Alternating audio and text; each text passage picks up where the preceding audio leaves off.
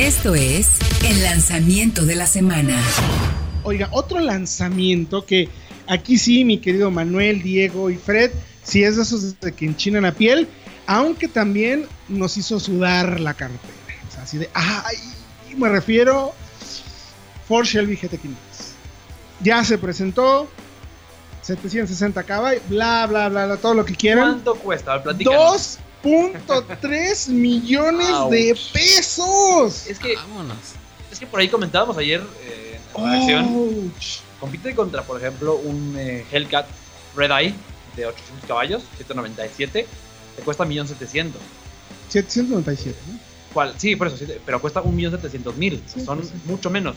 Y también compite por ahí con un Camaro ZL1, que no es tan potente, pero es más ligero. Entonces la relación peso-potencia termina favoreciendo. Entonces, ¿qué creen? A ver, y- a ver. 760 caballos, 0 a 100. O sea, el Mustang más potente de la historia, el más rápido, 3.5 segundos teóricos, 0 a 100. 290 kilómetros por hora. Frenos que vienen importados de la experiencia de carreras. Un motor supercargado brutal. eh, suspensión ma- magnética variable. 6 modos de manejo. eh, toda la farmacia que te puedas imaginar. Suspensión revisada y tocada por Ford Racing. ¿Vale o no vale esos 2.3 millones de pesos? Es que hay un problema. Y por más que sea menos potente, pero tiene más técnica involucrada y aprovecha mejor su potencia. Estamos en territorio del mismísimo Porsche 911, Por ejemplo. que en un Carrera S, eh, tracción trasera empieza en 2.078.000, un Carrera 4S ya tracción integral empieza en 2.198.000, más las opciones que le puedas poner. Y ya sabemos que este auto, a pesar Sí, de que tiene puedes poner- 460 caballos, pues es un auto que pues, toda la técnica que tienen involucrada, todo el desarrollo, son prácticamente tan rápidos o más rápidos que estos americanos muchísimo más poderosos, ¿no? Se está metiendo en un Entonces, terreno muy complicado. un terreno ¿eh? escabroso ahí. Entendamos algo. El Mustang, como tal, sigue siendo el chasis de un Mustang, de un coche que arranca en 600 mil pesos.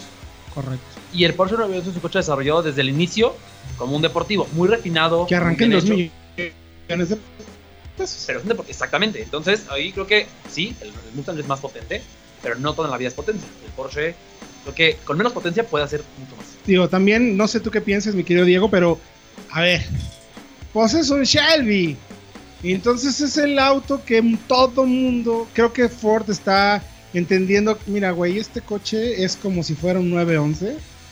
Hazlo y luego ponle el precio, porque estamos seguros que se va a vender, ojo, eh, 150 para México.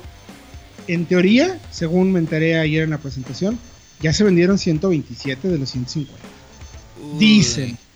¿Cómo Bueno. ves, Dieguiño? Pues es que precisamente yo creo que ese es el gran appeal que tienen estos autos, igual como el Challenger Hellcat del Red Eye y el Hellcat normal. Pues, al fin y al cabo es un Mustang con 760 caballos. En vez de verlo como que pues, es un Mustang, no, es un Mustang con 760 caballos y con un trabajo de desarrollo bastante interesante también que lo ha ido alejando poco a poco de sus orígenes tan, ¿cómo decirlo? Tan americanos, tan simples. Tan americanos, perfecto, claro, Sí, sus ¿no? orígenes tan, tan americanos, pues Es sí. Sí, sí, así, simples. Ah, lo platicamos hace rato, Diego. El Mustang era, el GT500 era el coche deportivo, el, el- Como un exótico, ¿no? sí, pero para las masas. Sí. Ya con ese precio ya no. Soñaba, a ver, hoy, hoy un GT350 de un millón doscientos, Es alcanzable. dices, a ver, no, por sea, favor, no se me ofende el eh, auditorio, no somos fifís, pero dices, un millón doscientos igual, si haces un crédito, o sea, te la piensas a 45 años, igual lo puedes pagar. pero este, del doble, se volvió completamente inaccesible, pues, para lo que no- sí era un Shelby en su momento, ¿no? Y saben que es curioso también que antes, el primer GT500 que hubo en 2000, bueno, 2007, era el motor del GT de la época, que tenía 50 caballos menos. Ahora el GT500 es mucho más potente que el Ford GT, que es el superauto que en teoría es Sí. la bandera de la casa de motor central, que es como el buque insignia. Sí, pero... Entonces, Pero V6. Pero, pero, pero imagínense, el motor del, del GT500 CB8, un auto de motor central Uf. mucho mejor balanceado, entonces sí, hablaríamos de otro tipo de coche. Pues está interesante. Vayan por favor a Autología en nuestras redes sociales que tenemos un video del auto, información que vale la pena darse cuenta y opinen, ¿pagarían ese dinero o no? O sea, yo creo que el que quiere un Chevy le da igual lo que cueste. Quizás para nosotros que pues nos gustan y queremos como soñar un poco con el tema, creemos que no. Pero bueno, no somos el cliente meta, como podemos entender o que no lo podemos comprar, ¿no? Algo que pasa. Muchos que ya compran el Shelby tienen otros coches ya en su colección. Efectivamente. Esto es el lanzamiento de la semana.